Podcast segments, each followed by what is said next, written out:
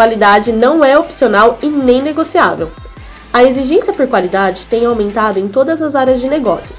O mercado não se preocupa mais só com o preço, mas também busca por produtos confiáveis e estáveis. Na área de software, a dívida técnica é o resultado de baixa qualidade do código e que sempre cobra juros a cada manutenção, seja no aumento de prazo do time to market, custo ou até mesmo comprometendo o sucesso da aplicação ou até de uma empresa. Prepare o fone e vamos juntos ampliar nossa visão como a qualidade pode impulsionar a inovação do seu produto no mercado.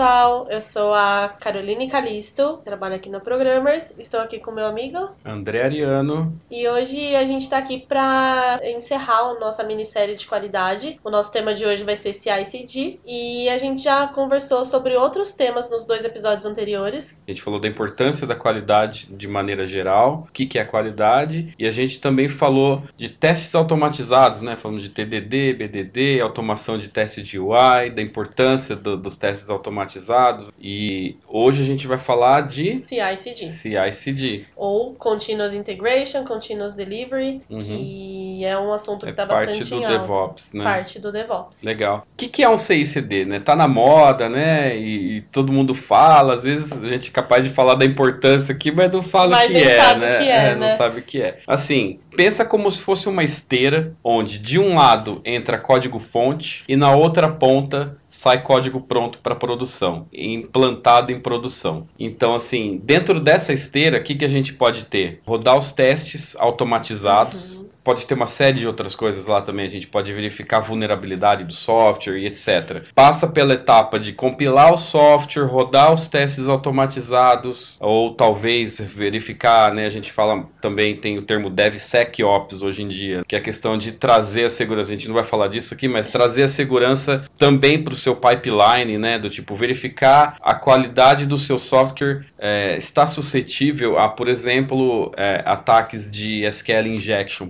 ou penetration test, alguma coisa nesse sentido. A gente não vai dar ênfase nisso agora. Também é parte de qualidade, uhum. na minha opinião, mas além de fazer o deployment efetivamente. Então, assim, roda tudo isso, né? Compila, lá, lá, lá, depois faz entrega em os mais variados ambientes. Sei lá, faz o deploy em QA, faz o deploy em pré-prod, ou faz o deploy também em produção. É mais né? uma parte de qualidade, né? Você passar por toda uma validação antes de você fazer a entrega efetiva disso. E de forma automatizada. E de forma automatizada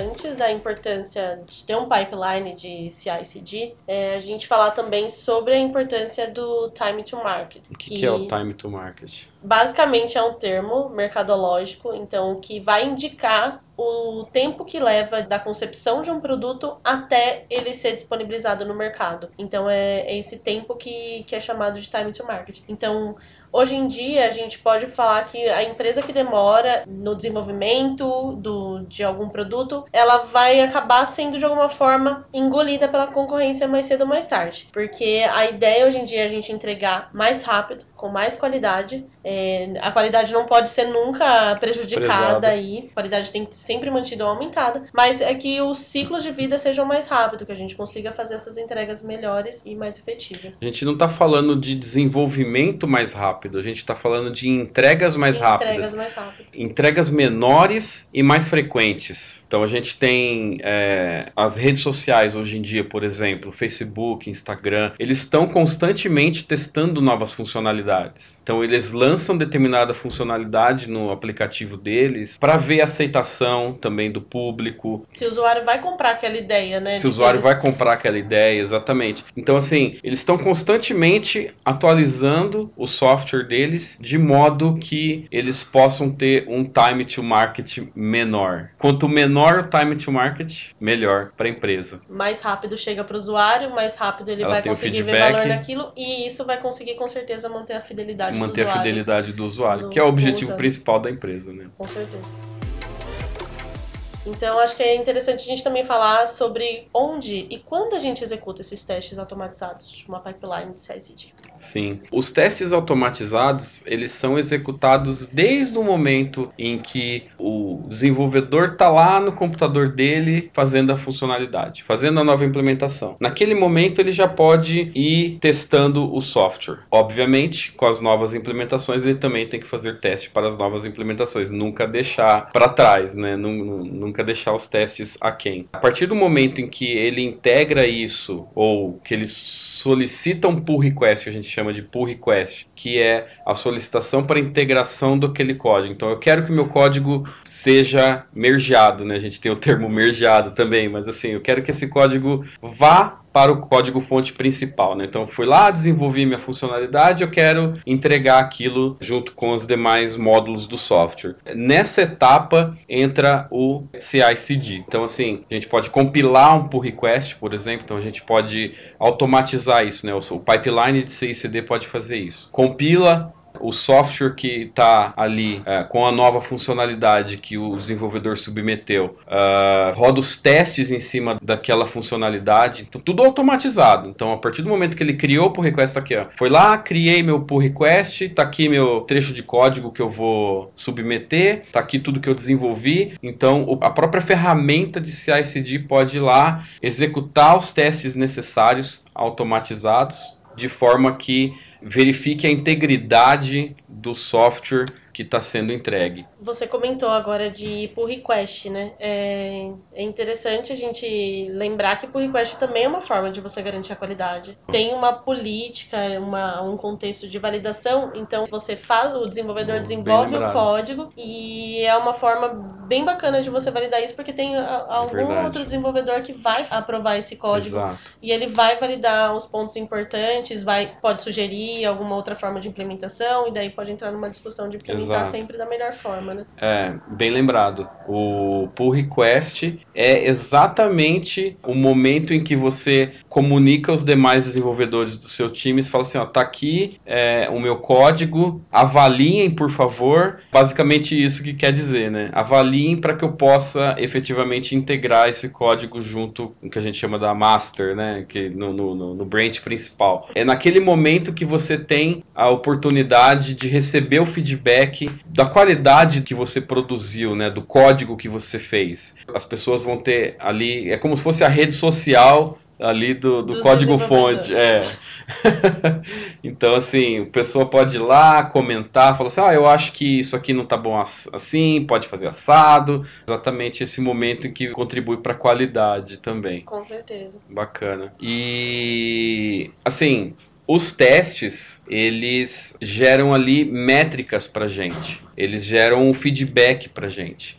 A importância desses testes, né, a importância do, do, dessas métricas, tanto quando o desenvolvedor ali no momento em que ele faz, né, que ele tem o feedback rápido ali de qual é o impacto de determinada alteração, né? Então ali uhum. o feedback, vou mexer nesse ponto do sistema que vai impactar X, Y, Z. Então ele tem esse feedback muito rápido e também quando integrado no pipeline de CICD, a gente consegue ter um histórico disso. A gente consegue ver, por exemplo, o histórico de cobertura de código. Sei lá, começou com 90 e agora está em 50. Então se, você vê que ao longo do tempo você tá, o pessoal está deixando de produzir testes, o seu, seu sistema está perdendo cobertura. Ao de, invés de ganhar mais. Ao né? invés de ganhar mais. Então acho que o time consegue visualizar isso e consegue um puxar o outro em relação é. a motivar mais para conseguir Exato. manter uma boa cobertura de, de testes. Aí, sei lá, são problemas do tipo assim, o que está acontecendo? É algum problema que está acontecendo que, assim, alguém está está aprovando pull request sem unit test.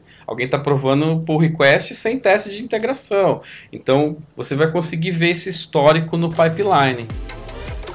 Uma outra coisa interessante também que pode ter no pipeline são, por exemplo, teste de carga. Mesmo que pequeno, no ambiente, sei lá, de QA, você pode ter um teste de carga ali que garante que a funcionalidade que você está submetendo não ultrapassa certos limites aceitáveis de latência, né, que a gente chama. Então, vamos dizer ali a performance do seu sistema. Funcionalidade X que você agregou em determinado ponto do sistema não vai ocasionar ocasionar um impacto de, sei lá, putz, eu coloquei uma funcionalidade que aumentou o tempo de resposta daquele ponto no sistema, sei lá, era meio segundo, passou a virar 5 segundos agora. Então você já tem um problema de qualidade ali também. Então a gente tem essa possibilidade também de integrar esse tipo de teste e colocar ali, vamos dizer, SLAs ali para falar assim, ó, você sabe se a performance do seu software está piorando ao longo do tempo. A cada vez que o pipeline roda, ele armazena aqueles valores e você consegue ver, fala assim, nossa, lá atrás, quando o software começou, ele respondia em, sei lá, 100 milésimos. Agora ele está respondendo em, sei lá, um segundo e meio. Então você consegue ter esse tipo de métrica também para avaliar.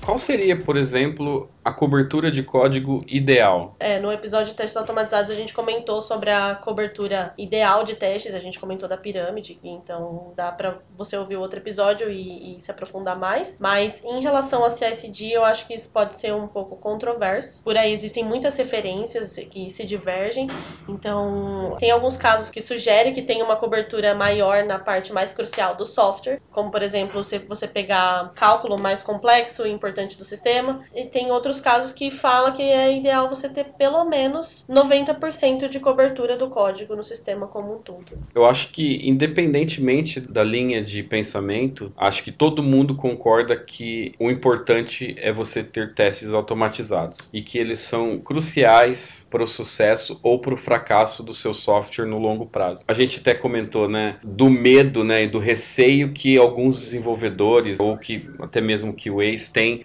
de testar ou de pôr a mão, de mexer, de implementar novas funcionalidades e dar manutenção em sistemas que a gente chama de legado, né? A gente tem às vezes o conceito de legado, né? Por que, que ele ganha esse estigma de que ah, o sistema não tem teste, a gente não consegue prever, então você vai mexer num determinado ponto do sistema, quebra outro, então você arruma uma coisa, quebra duas, três. Então, assim, a importância de você ter testes automatizados, você ter um pipeline de CICD para que você entregue rápido né, para o mercado. Então, assim, um software sem testes, no meu ponto de vista, está fadado ao fracasso no longo prazo. Porque enquanto você está iniciando, está né, tá no processo de concepção do software, beleza, todo mundo é produtivo, tudo funciona, tudo lindo, maravilhoso. Mas à medida que esse software entra num processo de suporte, de manutenção, já está em produção, vão sendo implementadas novas funcionalidades nesse software, vai ficando cada vez mais difícil da manutenção naquele software software. Se ele não tiver testes de unidade ou não tiver teste automatizado, essa tarefa vai ficar muito mais difícil ainda. É, e o teste ele é tão importante para você contar com a qualidade do que você está fazendo que tem diversos tipos de teste e está em todos os momentos. Ele está desde o do teste de unidade, do teste da, da funcionalidade, até realmente você chegar na hora de você entregar seu código. Então, um software que não tem testes, com certeza a qualidade dele não vai ser igual a de um software que passa por todas essas validações. É, com certeza. É, eu citei o exemplo lá do, do sistema que eu trabalhei no outro episódio. A gente não gerava bug. Era incrível. Então, assim, eu acho que todo desenvolvedor, todo QA precisa passar por um software desse, precisa passar por um projeto desse para realmente dar importância, falar assim, dar o braço a torcer e falar assim, não, eu vou realmente, realmente vale eu vou escrever testes para o meu sistema porque realmente vale a pena. E essa virada de chave é importante para todo mundo, né? Quando a gente não aprende pelo amor, aprende aprende pela dor, né? então que seja pelo amor, que né? Seja que pelo amor. Começa fazendo pelo bem. Falando de cobertura de, de código ainda, né? A gente tem que tomar um pouquinho de cuidado quando a gente fala de cobertura de código, porque cobertura de código não necessariamente significa qualidade dos testes. Porque cobertura de código, na verdade, ele indica que aquele pedaço de código foi executado em algum momento. Mas é interessante também ter em mente as diferentes variações, né? Que seriam os casos de teste. Testar o cenário feliz, testar o cenário negativo negativo. É importante ter isso em mente, que é um passo antes, que seria a criação dos cenários de teste e como que você vai ter essas variações. Em termos de cobertura, você pode passar N vezes num determinado trecho de código, uhum. só que N vezes com diversas variações. Então esse que é o ponto aí com relação à cobertura de código que eu acho que eu gostaria de deixar aí, talvez um, um alerta aí para as pessoas. Não é pura e simplesmente olhar a cobertura de, ah, meu código tem 90%. Tá lindo, não, não tá, toma cuidado. Não necessariamente tá é, tá tudo bem, né? Verdade. A gente está encerrando aqui a nossa minissérie de qualidade com esse terceiro episódio. Se você tem é, algum software, seja ele uma nova implementação, um software já existente, não deixe de pensar em qualidade. Acho que esse é o recado que fica. Não deixe de pensar em qualidade. Exija qualidade. É, tantas outras coisas da vida a gente exige qualidade, então a gente vai falar ali com o pedreiro que vai assentar um tijolo pra gente, porque a gente exige qualidade dele, por que, que a gente não vai exigir do software? É a mesma coisa. Então, exija qualidade no software que você está recebendo, né, no software que você está trabalhando também. É, olhando do outro lado da moeda, de desenvolvedor, de pessoa de qualidade, que a gente também procure fazer sempre o melhor com mais qualidade possível. Então a gente já viu várias possibilidades, muitas formas formas de poder agregar qualidade. A gente já passou nesses três episódios por vários pontos importantes. Então é legal deixar essa, essa ideia também para outro lado. A gente sempre procurar fazer o melhor com a qualidade para entregar isso para o cliente. Todo mundo tem que estar tá preocupado com isso. O cliente tem que receber qualidade e o outro lado da moeda tem obrigatoriamente entregar, entregar qualidade.